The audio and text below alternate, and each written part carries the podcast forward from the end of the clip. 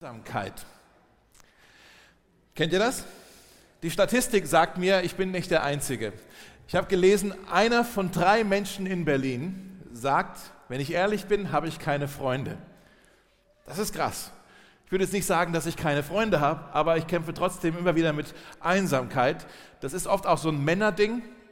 In Berlin fast die Hälfte, 47 Prozent der Männer fühlen sich regelmäßig ausgeschlossen oder übersehen. Einsamkeit ist so ein krasses Ding, das ist auch nicht neu. Ganz am Anfang im ersten Buch der Bibel lesen wir schon, wie Gott sagt, es ist nicht gut, dass der Mensch alleine ist. Und trotzdem, seit, seit Anbeginn der Menschheit äh, kämpfen wir mit diesem Gefühl von Einsamkeit und wir merken, hm, ich bin eigentlich nicht dafür geschaffen, so ein Solist zu sein. Eigentlich funktioniere ich besser in der Gemeinschaft. Und die Gemeinschaft, die Familie, das Miteinander, das ist das Gegenmittel, was Gott sich ausgedacht hat für die Einsamkeit. Und darüber wollen wir heute ein bisschen äh, nachdenken. Wir sind im Teil 3 von unserer Predigtreihe ähm, Jesus vor Augen haben, eine Reise durch das Markus-Evangelium hindurch. Ähm, und heute äh, Genau, dritter Teil. Heute möchte ich euch zeigen, dass Jesus selbst in seinem äh, Leben sehr bewusst Beziehungen gepflegt hat, aber er hatte auch unterschiedliche Beziehungsebenen. Manchmal hat er mit der Masse geredet, manchmal hatte er seine Crew, sein Kernteam um sich herum. Manchmal waren es ganz viele Menschen, manchmal waren es nur ganz wenige, manchmal nur ein einziger. Ja? Manchmal war es eine Menge, manchmal war es nur eine Clique. Ähm, heute ist ja auch so ein bisschen der Start für unsere neue Kleingruppensaison und deshalb wollen wir da heute ein bisschen drüber nachdenken und ich möchte euch zeigen, dass ihr, dass auch du beides brauchst in deinem Leben. Nicht nur irgendwie so, ah, ich habe hier ganz viele Kontakte, und ganz viele Bekanntschaften, so oder hier, ich bin hier in so einem Raum wie hier, wo ich Leute sehe. Nein, du brauchst auch um dich herum ganz tiefe Freundschaften. Und ich glaube, das ist das, was wir heute sehen können in dem Text. Wenn ihr eure Predigtzettel habt auf eurem Platz, könnt ihr die mal äh, rausholen. Ansonsten sehen wir die hier auch auf dem Bildschirm. Wir sind in Markus Kapitel 3, Verse 7 bis 19. Ja? Lesen wir mal, ähm, was da passiert. Jesus zog sich mit seinen Jüngern an den See zurück. Das ist der See Genezareth im Norden von Israel. Eine riesige Menschenmenge aus ganz Galiläa, Judäa, Jerusalem, Idumea, aus dem Gebiet östlich des Jordans und sogar aus den fernen Städten Tyrus und Sidon folgten ihm. Die Nachricht von seinen Wundern hatte sich überall verbreitet und die Menschen kamen scharenweise zu ihm. Die Menge war so groß, dass sie ihn fast erdrückte. Deshalb befahl er seinen Jüngern, ihm ein Boot bereitzuhalten. Wir wissen ja, letzte Woche, haben wir, äh, vor zwei Wochen, haben wir festgestellt, manche der Jünger hatten ja Boote, die waren Fischer.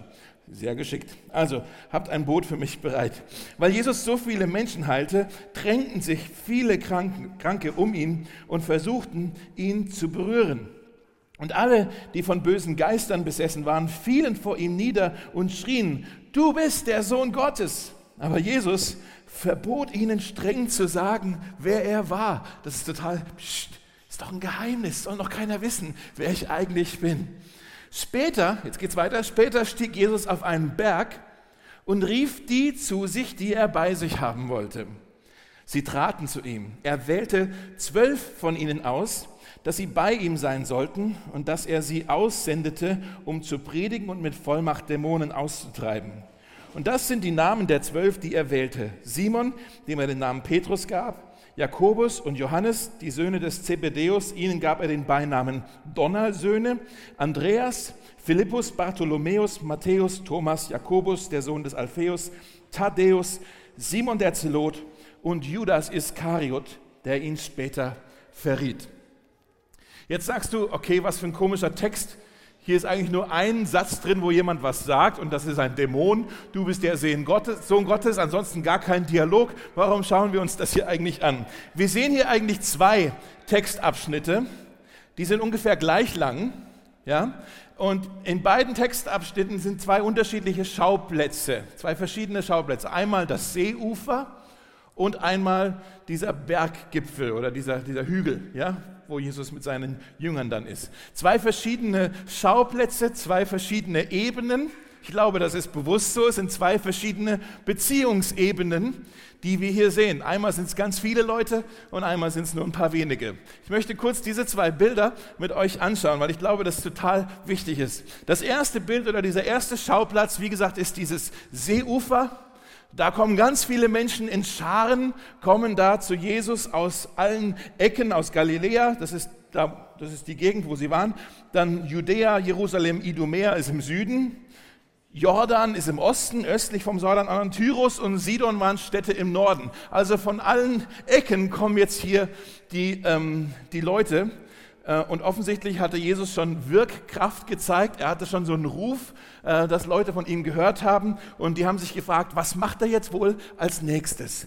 Komm, wir gehen dahin wir schauen mal, was passiert. Da war so eine Neugierde da, so eine Erwartungshaltung. Menschen waren von Jesus fasziniert. Ja? Das war eine Versammlung, die äh, Bibelkommentatoren, die streiten sich darüber, wie viele Menschen denn das wohl waren. Hunderte bestimmt, vielleicht sogar Tausende, manche sagen Zehntausende von Menschen, die sich da getroffen haben, um diesen Jesus zu berühren.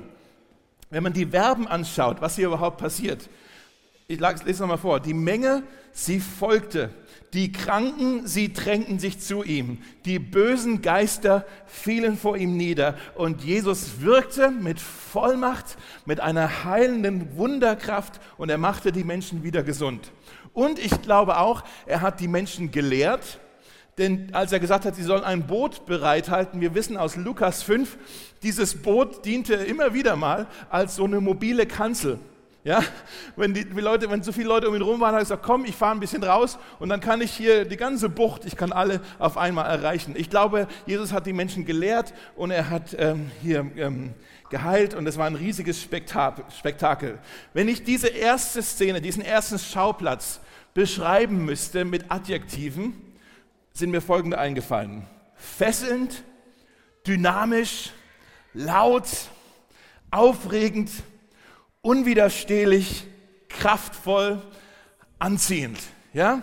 Merkt ihr das? So ein bisschen, also Weihnachtsmarkt hoch 10, ja? Bäm, Gerummel und Getöse und da geht's ab, ja? Und dann, Weihnachtsmarkt, ich weiß, ist noch nicht so weit, aber ich höre auch schon Weihnachtsmusik. Ist so. Man darf schon. Sind ja auch schon Lebkuchen. Habt ihr schon welche gegessen? Okay, ich komme ab. Als, als, als Kontrast zu diesem ersten Schauplatz ist dann dieser zweite Schauplatz was völlig anderes.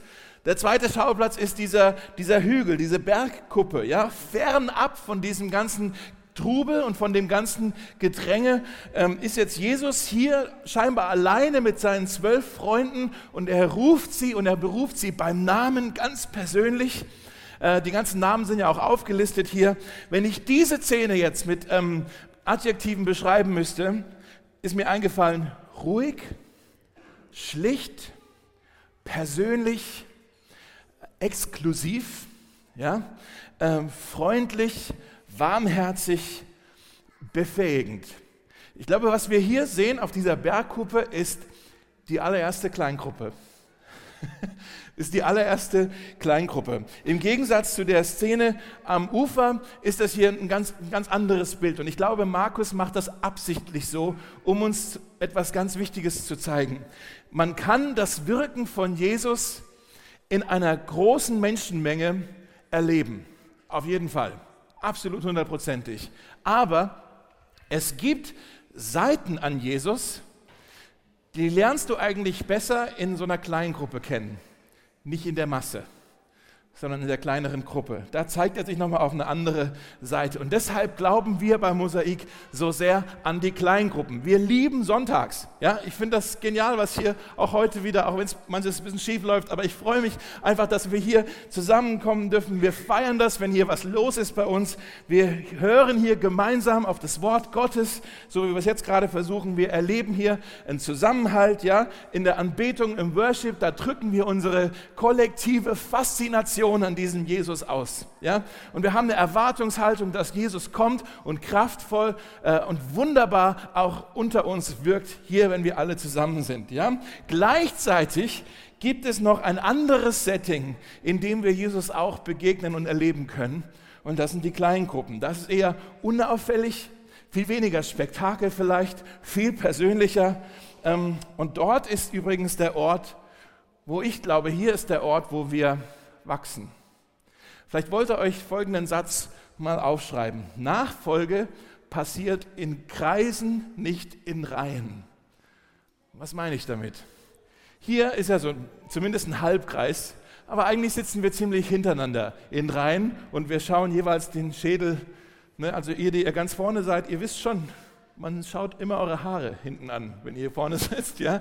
Wir schauen uns einfach von hinten an ständig. In der Kleingruppe sind wir bei uns im Wohnzimmer und normalerweise sitzen wir in einem Kreis und wir reden miteinander. Hier ist eher so eine von vorne Veranstaltung. Ich rede jetzt, ihr hört zu. Ja? Und in den Kreisen, da sitzen wir und es ist Austausch und es ist Begegnung und Gemeinschaft. Und das ist der Ort, glaube ich, wo wir tatsächlich wachsen. Da passiert die Nachfolge. Sonntags sind ideal für Inspiration, für Gemeinschaft, für Ermutigung Ermutigung für Freunde mitbringen. Hey, komm, wir schauen mal, was Jesus als nächstes macht. Ja? In den Kleingruppen ist eher ideal für Freundschaften, für Support, für persönlichen Wachstum. Und die beiden Dinge stehen nicht in Konkurrenz zueinander. Das sind zwei Seiten derselben Medaille. Wir brauchen tatsächlich beides. Und das ist nicht so, oh, Kleingruppe ist mir wichtiger als Sonntags oder andersrum. Ja, beides brauchen wir. Und ich sage es auch mal so, wer nur Sonntags kommt zum Mosaik, der verpasst ganz schön was am Gemeindeleben bei uns. Denn so viel soll in den Kleingruppen passieren. In der Apostelgeschichte 2 lesen wir über die ersten Christen, dass sie, sich, äh, dass sie zwei unterschiedliche ähm, Arten von Treffen hatten. Die trafen sich in den Vorhöfen des Tempels und von Haus zu Haus. Also die hatten offensichtlich Veranstaltungen, wo sie als ganze Gruppe zusammenkamen und dann hatten sie auch Veranstaltungen, wo sie eher in kleineren Gruppen sich in den Häusern versammelt haben. Und das, diesem Beispiel versuchen wir beim Mosaik eben auch zu folgen. Und deswegen starten wir diese Woche wieder die nächste Saison, die nächsten Term, so für die nächsten sechs Monate, immer so sechs Monate, zweimal im Jahr, ist so ein Kick-off, wo wir sagen, jetzt starten wieder die Kleingruppen. Und ich habe mir sagen lassen, es sind jetzt 20 Kleingruppen. Ist das nicht der Hammer? Ja, 20 Kleingruppen, die sich in ganz ähm, Berlin verteilt treffen. Ich möchte einfach mal gucken, sind irgendwelche Kleingruppenleiter oder Gastgeber hier jetzt im Gottesdienst? Falls ja, könnt ihr einfach mal aufstehen und wir wollen mal kräftig für euch klatschen. Ähm, sind die alle im zweiten? Ja, da genau. Ja, steht mal herzlich auf. Super, mega. Richtig, richtig cool, dass ihr so viel Großzügigkeit auch zeigt und eure Häuser öffnet für Menschen von Mosaik. Ähm, ich möchte sagen, falls du noch nicht in einer Kleingruppe bist, es gibt einen Platz für dich. Und vielleicht bist du am Überlegen, sollte ich das jetzt vielleicht mal ausprobieren, wenn der Dave hier so viel von Kleingruppen spricht. Ich lade dich herzlich dazu ein. Der Tobi wird jetzt kommen und uns ein paar Dinge zeigen über die erste Kleingruppe von Jesus und das soll uns ein bisschen helfen dabei, uns ja, nachzudenken, wie stellen wir uns denn Kleingruppe vor und welchen Vorteil hast du denn eigentlich, wenn du Teil von einer Kleingruppe bist? Bitte schön. Jawohl, also drei Gründe, warum es sich lohnt, Teil einer Kleingruppe zu sein. Der erste Grund ist, äh, eine Kleingruppe hilft dir, nah bei Jesus zu sein. Wir haben das gerade gehört, äh, äh, Markus 3, Verse 14 bis 15, dort heißt es, er wählte zwölf von ihnen aus, dass sie bei ihm sein sollten und sie aussendete, um zu predigen, mit Vollmacht Dämonen auszutreiben. Und wir kommen gleich zu diesem zweiten Teil, zum Aussenden, zum Predigen, zum Dämonen austreiben und all diesem begeisternden ähm, Zeug. Aber zuerst, die allererste Berufung, die Jesus für seine Jünger hatte, war bei ihm zu sein mit ihm zusammen zu sein, in seiner Nähe zu sein. Er schickt die nicht gleich los. Er sagt nicht sofort, du, du und du, ihr kommt mit, wir haben was vor, so auf geht's, sondern er lädt sie ein, mit ihm zusammen zu sein und seine Nähe zuerst ähm, zu spüren und bei ihm zu sein, ihn zu beobachten, ihn kennenzulernen, seine Wege zu lernen ähm, zu sehen, was ist das eigentlich für ein Typ, dieser Jesus? Zu schauen, wie kann ich denn wie er werden? Wie kann ich mich denn so verhalten wie er? Das ist die erste Berufung, die Jesus für seine Jünger hatte. Die erste Berufung ist nicht für Jesus zu arbeiten, sondern mit Jesus zusammen zu sein. Es geht in der Jesus-Nachfolge um eine Beziehung, nicht sofort um einen Job. Wenn wir das falsch verstehen, dann wird Nachfolge zu einer Schwierigkeit, dann wird Nachfolge schwer, es wird zu einer Last. Wir verlieren die Freude, wenn wir das irgendwie umgekehrt, wenn wir sofort denken, ah, es geht sofort darum, was ich machen muss, dann wird es irgendwie schwierig. Wir kommen in Schwierigkeiten. Die Berufung fließt aus der Beziehung. Die Beziehung kommt zuerst zu Jesus und dann sendet er uns aus. Und das ist, müssen wir immer wieder hören. Jesus nutzt dafür das Bild des Weinstocks in Johannes 15. Dort sagt er ähm, oder spricht er von diesem Bild, die Früchte hängen an der Rebe und die Rebe ist verbunden mit dem Weinstock. Wenn ihr nicht genau wisst, wie das aussieht, es funktioniert eigentlich auch mit jeder anderen Frucht, wie ein Apfel oder eine Birne oder sowas. Warum wächst die Frucht? Nicht, weil sie denkt, sie muss so hart arbeiten und sich anstrengen und denkt, oh, ich muss wachsen, wachsen, wachsen, sondern die Frucht wächst, weil sie mit dem Stamm verbunden ist. Und dass das ganz genau das Gleiche ist mit uns. Wir müssen mit Jesus verbunden sein, in ihm bleiben, wenn wir gute Frucht bringen wollen. Das ist das, was bei uns in den Kleingruppen die erste Priorität ist, unsere Beziehungspflege mit Jesus. Das ist das, warum wir uns treffen. Die erste Sache, die wichtig ist, in Anbetung, Bibel zu lesen, seine Gegenwart zu suchen, im Gebet, den Heiligen Geist unter uns wirken zu lassen, von ihm zu hören und dann mit ihm zusammen zu sein. Das ist die erste Sache. Also, eine Kleingruppe hilft dir, nah bei Jesus zu sein. Die zweite Sache ist, eine Kleingruppe hilft dir, einen Unterschied zu machen. Ja, ist es gut und eine Berufung für uns, mit Jesus zusammen zu sein. Das ist das, die erste Berufung, aber das ist nicht das, wo es aufhört, sondern dann sendet Jesus uns aus, um zu predigen, um Dämonen auszutreiben und all diese Sachen, zu denen wir so bei diesem zweiten Satz vielleicht irgendwie erstmal hängen bleiben. Vers 15, er sendete sie aus, um zu predigen und mit Vollmacht Dämonen auszutreiben. Mit anderen Worten, er wollte nicht nur, dass sie so werden wie er, sondern er wollte, dass sie auch das tun, was er getan hat. Und das ist ähm, super spannend. Wir, äh, wir gehen sofort häufig, unsere Augen wandern äh, zu diesem zweiten Teil des Satzes. Oh, predigen, denken wir? Ich habe noch nie gepredigt. Ich habe keine Ahnung, wie das Predigen geht. Dämonen austreiben, wie soll denn das gehen? Keine Ahnung. Bevor wir aber hier ähm, ins Straucheln geraten, sage ich mal, und uns verstricken, lass uns der Einfachheit erstmal hier feststellen, Jesus gab seinen Jüngern den Dienst des Wortes, zum Beispiel zu predigen, und den Dienst der Tat, zum Beispiel Dämonen auszutreiben. Also er gab seinen Jüngern den Dienst der Verkündigung des Evangeliums und der Demonstration des Evangeliums. Die Verkündigung des Evangeliums ist anderen von Jesus zu erzählen. Also, ähm, hey, das ist das, was Jesus in meinem Leben gemacht hat. Er ist so gut zu mir gewesen. Äh, komm, schau es dir an. Ich lade dich ein, mit mir zu kommen. Das ist das Evangelium, die gute Nachricht. Jesus hat mein Leben verändert. Das ist die Verkündigung des Evangeliums. Die Demonstration des Evangeliums ist die Liebe von Jesus zu zeigen in unseren Taten. Zum Beispiel ähm, Menschen zu, für Menschen zu beten, äh, dass sie frei werden äh, von Krankheiten, äh, den Bedürftigen zu dienen, die Nöte der Stadt zu sehen, die Augen aufzumachen und, und sie nicht davor zu verschließen, was es sonst äh, an Nöten hier gibt und anzupacken. Also Demonstration des Evangeliums, die Liebe von Jesus auf praktische Weise zu zeigen. Und das wollen wir in unseren kleinen Gruppen machen.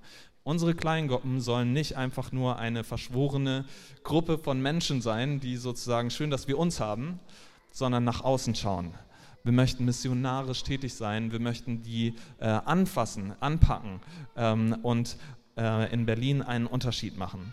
Dazu sendet Jesus uns aus, um das Leben von anderen auf positive Art und Weise äh, zu beeinflussen. Also, eine Kleingruppe hilft dir, nah bei Jesus zu sein und eine Kleingruppe hilft dir, einen Unterschied zu machen. Und der dritte Grund, warum es sich lohnt, Teil einer Kleingruppe zu sein, ist, eine Kleingruppe hilft dir, das Leben mit anderen zu teilen. Markus listet hier die Namen von zwölf Leuten auf, die Teil von dieser ersten Kleingruppe waren von Jesus. Ähm, und das ist eine Gruppe gewesen von so unterschiedlichen Menschen. Die Bibel sagt ein bisschen was davon, was das eigentlich für Hintergründe waren, äh, wo die so herkamen. Petrus, Jakobus und Johannes, das waren einfache Fischer. Matthäus war ein Steuereintreiber, der arbeitete mit den römischen Besatzern zusammen. Simon war ein Zelot, der war also ein Angehöriger einer Rebellengruppe, die gegen die Römer kämpften, also wie Matthäus und Simon zusammen in einer Gruppe gewesen sind, keine Ahnung. Also da wird sicherlich zu Streitigkeiten Schwierigkeiten gekommen sein. Thomas der Zweifler, Philippus war super neugierig. Die dachten nicht alle gleich. Hätten sie die Möglichkeit gehabt zu wählen, hätten die auch nicht die gleichen Parteien gewählt. Ähm, die sahen nicht alle gleich aus, die hatten nicht alle die gleichen Hintergründe, nicht das gleiche Alter, nicht den gleichen Status, nicht das gleiche Einkommen. Die waren grundverschieden. Und dennoch hat Jesus sie in eine Gruppe zusammengeführt. Was sagt uns das über Jesus? Jesus liebt die Vielfalt. Jesus liebt unsere Unterschiedlichkeit. Ich meine, schaut euch hier im Gottesdienst um oder denkt an die Leute in eurer Kleingruppe, wenn ihr eine Kleingruppe seid. Mann, wir sind unterschiedlich.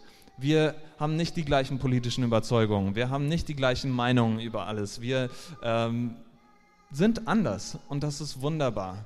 Jesus hat uns verschieden gemacht, Gott hat uns anders gemacht und dennoch sind wir Teil einer Gruppe. Und das ist wunderbar. Es ist ein Bild für mich mit die wichtigste Demonstration des Evangeliums, ist so viele Menschen von verschiedenen Hintergründen zu sehen, wie sie eins sind in einer Gruppe und das aushalten können, dass wir unterschiedlich sind. Denn wir haben diese Gemeinsamkeit, dass Jesus uns gemeinsam ruft und wir folgen alle König Jesus trotz unserer Unterschiede. In Römer 15, Vers 7, dort heißt es, nehmt einander an, wie Christus euch angenommen hat. Und das wollen wir machen in unseren Kleingruppen, das einzuüben, einander anzunehmen, die Unterschiede zu feiern ähm, und äh, ja, unser Leben miteinander zu teilen. Wie machen wir das? Indem wir in unseren Kleingruppen miteinander essen, Zeit miteinander verbringen, Spaß miteinander haben ähm, und Ehrlichkeit und Großzügigkeit üben. All diese Dinge sind Teil von unserem Leben in den Kleingruppen. Ist das immer einfach? Nein. Dort, wo wir unterschiedlich sind, kann es zu Spannungen kommen und das ist Teil davon. Und das ist ähm, ganz normal. Und gleichzeitig war es aber auch für die ersten Jünger, war es sicherlich nicht immer einfach. Die hatten auch ihre Unterschiedlichkeiten, auch ihre Konflikte. Aber Jesus haben diese äh, Dinge benutzt, um an ihnen zu arbeiten und ihnen ein, eine Art von Miteinander zu zeigen, das gelingen kann, trotz ihrer Unterschiede. Und das ist wunderbar, wenn das passiert. Also eine Kleingruppe hilft dir, nah bei Jesus zu sein. Eine Kleingruppe hilft dir, einen Unterschied zu machen und das Leben miteinander zu teilen. Danke, Tobi. Yes, danke, Tobi. Genau. Also, wir fassen ein bisschen zusammen. Wir sehen hier in diesem Text, Jesus hatte unterschiedliche Beziehungsebenen. Wir sehen das an diesen zwei Ebenen, in, wo Jesus war, an einem Seeufer und auf, dem, auf der Bergkuppe. Ja, einmal waren es ganz viele Leute, einmal nur ganz wenige. Jesus wirkte kraftvoll in der großen Menge, aber investierte sich äh, absichtlich ganz tief in diese zwölf. Und auch da nochmal, noch tiefer in drei. Und später sehen wir eigentlich auch nochmal, da war einer, den hat er ganz besonders als Mentor betreut. Ja? Also Jesus hatte unterschiedliche Beziehungsebenen. Und bei uns beim Mosaik, Sonntage sind für uns so wichtig und zentral, aber die Kleingruppen, da wollen wir tiefer gehen und all das erleben, was Tobi gerade gesagt hat. Die Kleingruppen sollen ein Ort sein, wo wir Jesus näher kommen, wo wir gemeinsam einen Unterschied machen können und wo wir das Leben miteinander teilen. Die Frage ist jetzt, warum ist das eigentlich so wichtig? Vielleicht sagst du ja, ach komm, Glaube ist doch eigentlich eher äh, Privatsache. Ich möchte das eigentlich ganz persönlich so eher nur zwischen mir und Jesus ausmachen. Warum soll ich mir denn überhaupt diesen Stress geben mit anderen Leuten? Ich möchte dir da widersprechen. Ich glaube, Glaube ist nicht Privatsache. Glaube ist etwas Persönliches aber es ist nicht Privatsache. Glaube ist ein Gruppenprojekt. Ja? Wir brauchen einander dafür. Ich möchte euch einen Vers zeigen, der ist ein bisschen hart aus dem Petrusbrief. Ich, ich will den nicht zeigen, um euch Angst zu machen, sondern um, auf, um euch auf eine Realität hinweisen. Im ersten Petrusbrief, Kapitel 5, Vers 8, da steht, euer Feind, der Teufel, streift umher wie ein brüllender Löwe, immer auf der Suche nach einem Opfer, das er verschlingen kann. Huh. Hört sich ein bisschen gruselig an, oder? Was, was heißt das hier? Und ich möchte euch gerne einen Videoclip zeigen, das diese Realität vielleicht noch krasser und besser veranschaulicht, als ich das jetzt hier in, mit meinen Worten tun kann. Ähm, ich möchte euch mit diesem Video zeigen, was passiert, wenn du keine Kleingruppe um dich herum hast, wenn du keine Herde um dich herum hast, die dich beschützt, die auf dich aufpasst. Und dann, wenn der Feind dich aufspürt, was passiert dann mit dir, wenn du keine Herde hast? Okay, das ist, vielleicht hast du schon erraten, es ist ein Safari-Video. Ich habe das auf YouTube gefunden. Es ist, äh, die Qualität ist nicht besonders gut. Es ist halt auch so ein Amateur-Video, wo jemand halt auf Safari war. Ich glaube im äh, Kruger National Park in Südafrika, so ein riesen muss toll sein, ich war noch nie dort, aber ein großer Nationalpark, wo man wirklich alle Tiere sehen kann. Und da ist was relativ Spannendes passiert, als diese Touristen da mit ihrem Jeep vorbeigefahren sind. Und wir schauen uns das mal an und ich versuche euch ein bisschen zu erklären, was wir hier sehen. Guckt mal auf den Bildschirm. Ähm, da sehen wir also hier ein, am, am Wasser, hier sind die Wasserbüffel. Stellt euch vor, ihr seid Wasserbüffel, okay? Und ihr lauft jetzt hier und da lauert im Versteck ein Feind, der etwas sucht, was er verschlingen kann. Die Wasserbüffel blicken es noch nicht so, die laufen einfach so den Tag entlang und äh, überlegen hier und jetzt irgendwie, Moment mal, hier stimmt was nicht. Hoppla, irgendwas stimmt nicht. Und jetzt geht's los. Da kommt der Feind aus dem Versteck und jagt den Tieren hinterher. Und was ist die Taktik? Sie suchen sich eins, das sie von der Herde trennen wollen. Das ist jetzt kein guter Tag für diesen Wasserbüffel. Ein ganz mieser Tag. Erst im Wasser. Ihr seht gleich, im Wasser ist auch noch ein Krokodil, das auch Hunger hat.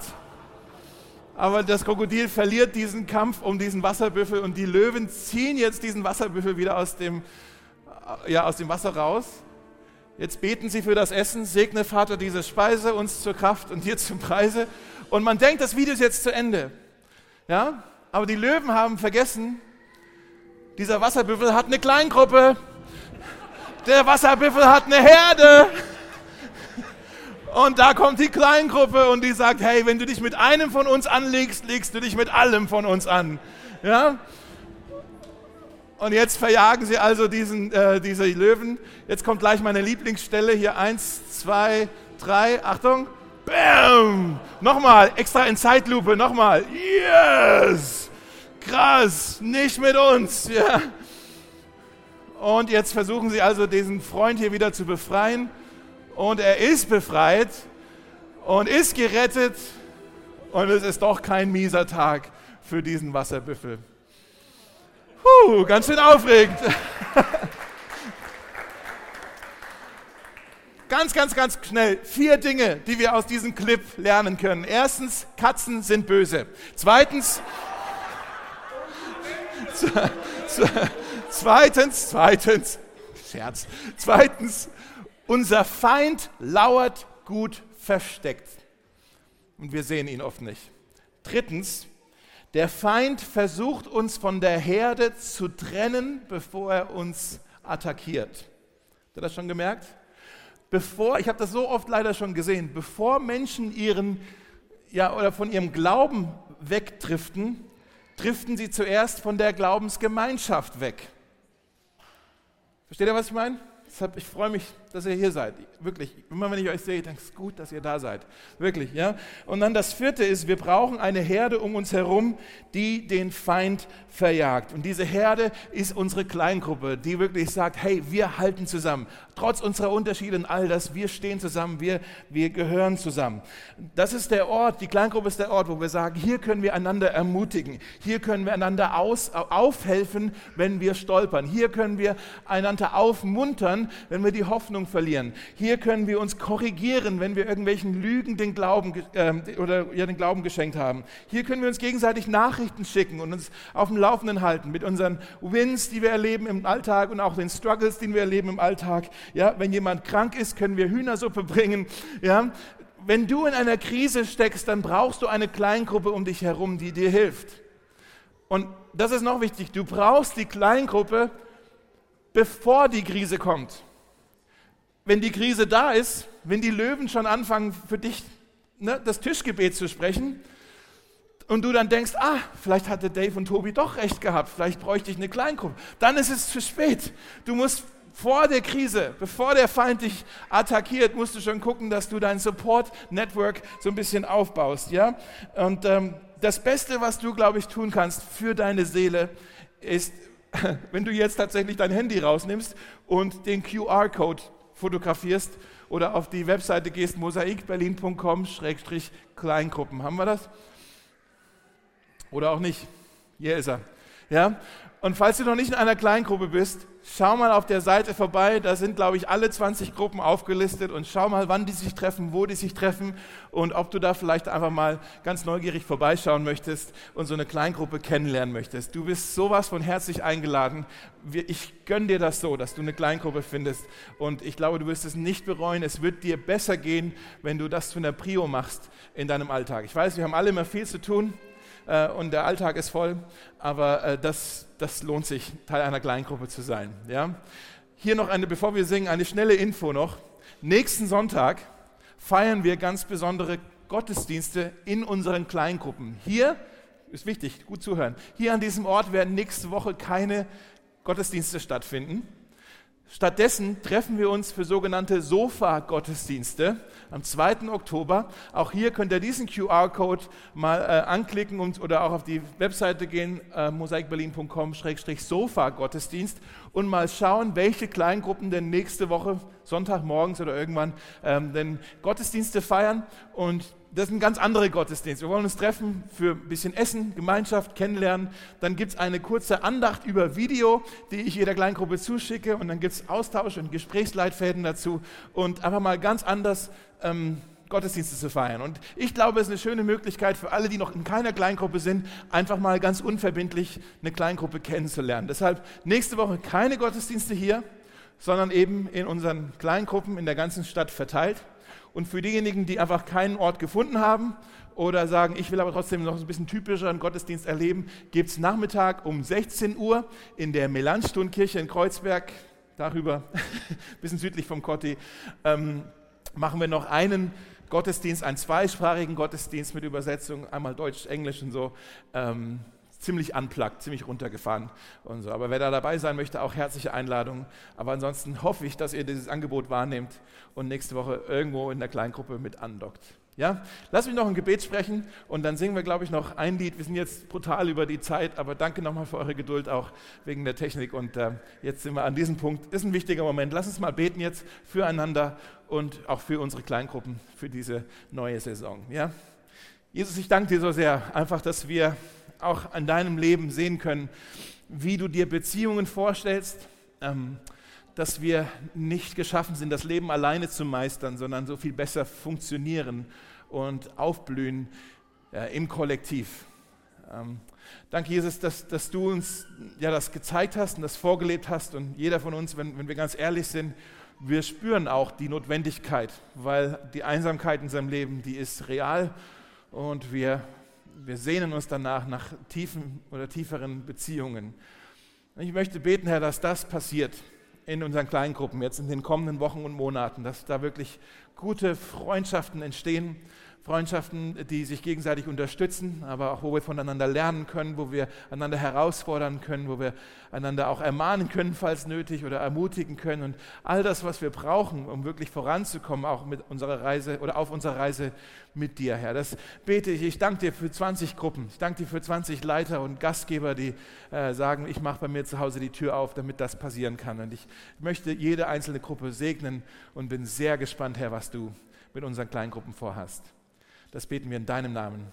Amen. Amen.